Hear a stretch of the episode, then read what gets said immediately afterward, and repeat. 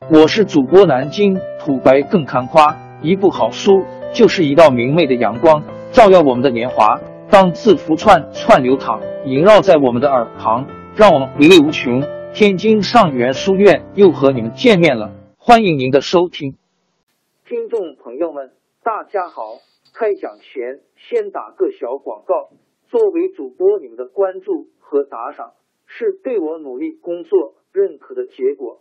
谢谢听众，天津上元书院、南京土白更堪夸主播最新专辑《平化祖国华夏上下五千年》终于上线了，一部宏伟巨作。我们的祖先以伟大的创造力、强大的生命力和巨大的凝聚力，世世代代繁衍生息，历尽磨难，从远古走到现在，从蒙昧走向文明。全书共计两百八十三回。作为播客，我劳动我所得，付费的有声书来了，你愿意为此花钱花时间吗？评话中华上下五千年专辑的进度更新按听众的关注和评论而定。喜马拉雅号 UID 七三二六四零二二，微信号 sh 八五七三零一四四九。请多多关注，多多打赏，谢谢大家，谢谢。下面正式开讲《评话中华上下五千年》专辑。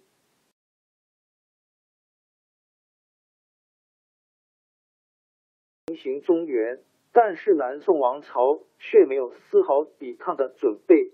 宋高宗在杭州、扬州过着纸醉金迷的生活。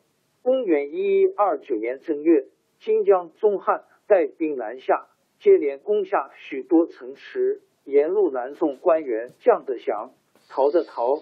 金兵前锋很快渡过淮河，逼时进扬州。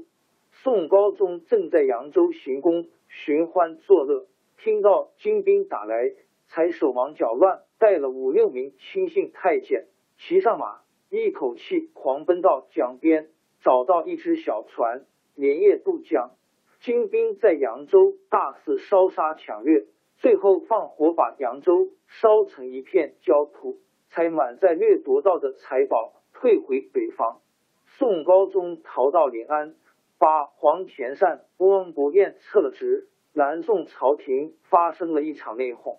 金太宗见南宋王朝腐败可欺，这年十月，又派大将兀术大规模南侵，占领了建康。今江苏南京，宋高宗听说金兵追来，又从临安逃到越州（今浙江绍兴），从越州逃到明州（今浙江宁波）。兀术带兵紧紧追赶，宋高宗走投无路，就乘着海船漂洋过海逃到温州，直到金兵北撤，才回到临安。金兵南下的残暴掠夺，宋王朝的腐朽昏庸。给人民带来了说不尽的苦难，许多人家遭受了家破人亡的痛苦。北宋著名女词人李清照也有同样的悲苦遭遇。李清照是历城（今山东济南）人，是我国著名女词人。她父亲李格非也是个文学家，在宋徽宗时期做过官，因为为人正直。又是苏轼的学生，受到蔡京的打击。李清照从小受父亲的熏陶，十分爱好文学，喜欢吟诗作画，特别是作词方面有很高的成就。十八岁那年，她结了婚，她的丈夫赵明诚也是个官家子弟，夫妻俩志同道合，除都能诗善文外，还有一个共同的爱好，就是收藏金石。古代铜器和石碑上镌刻的文字书画，这些文物既是我国古代的精湛艺术，又保存着丰富的历史材料。那时候，赵明诚还在京城太学里读书。赵李两家虽然都担任不小的官职，但不是豪富人家，没有多余的钱让他们购买文物。这并不影响他们对金石的追求。每逢初一月半，赵明诚请假回家，就拿了些衣服到当铺里去押半吊钱，到大相国寺去。大相国寺是东京最大的佛寺，那里经常举行庙会，在庙会上摆满着各种商品，也有出卖书籍、古玩和碑帖字画的。赵明诚在那里看到中意的碑文字画，就买下来，回到家里和李清照一起细细整理欣赏。夫妻俩把这件事当做他们生活上的最大乐趣。过了两年，赵明诚当了官，他把所得的官俸几乎全花在购买金石图书上。他的父亲有一些亲戚朋友在国家的藏书阁里工作，那里有许多外面没有流传的古书课本。赵明诚通过这些亲友，千方百计把他们借来摹写。这样日积月累，他们家收藏的金石书画越来越多。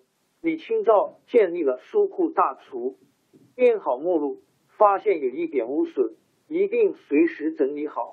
经过将近二十年的努力，赵明诚完成了一部记载古代历史文物的著作，叫《金石录》。在国家动荡的年代，要埋头整理文物已经不可能了。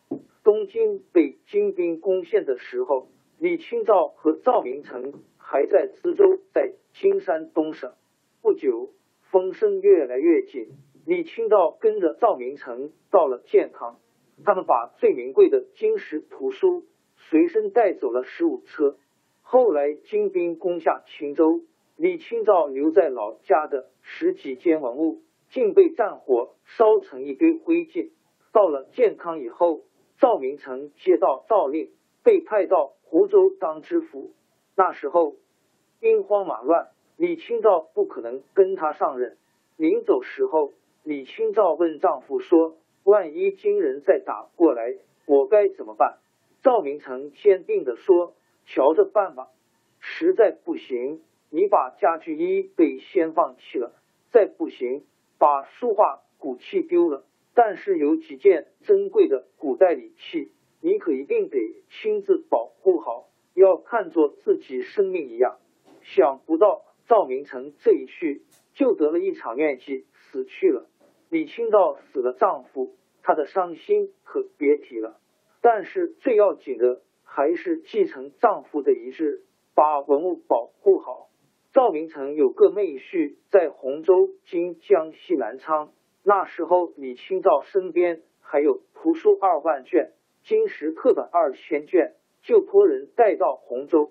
没有多久，金兵打到洪州，这些文物又不知去向。赵明诚病重的时候，有个名叫张飞清的学士来看望他，随身带着一个玉壶。李清照是善于鉴别文物的人，一眼就看出那玉壶并不真是玉制的。而是一种玉石制品。后来张飞清把那个壶带走了。赵明诚死后，有人捕风捉影说赵明诚把名贵文物送给了金朝人。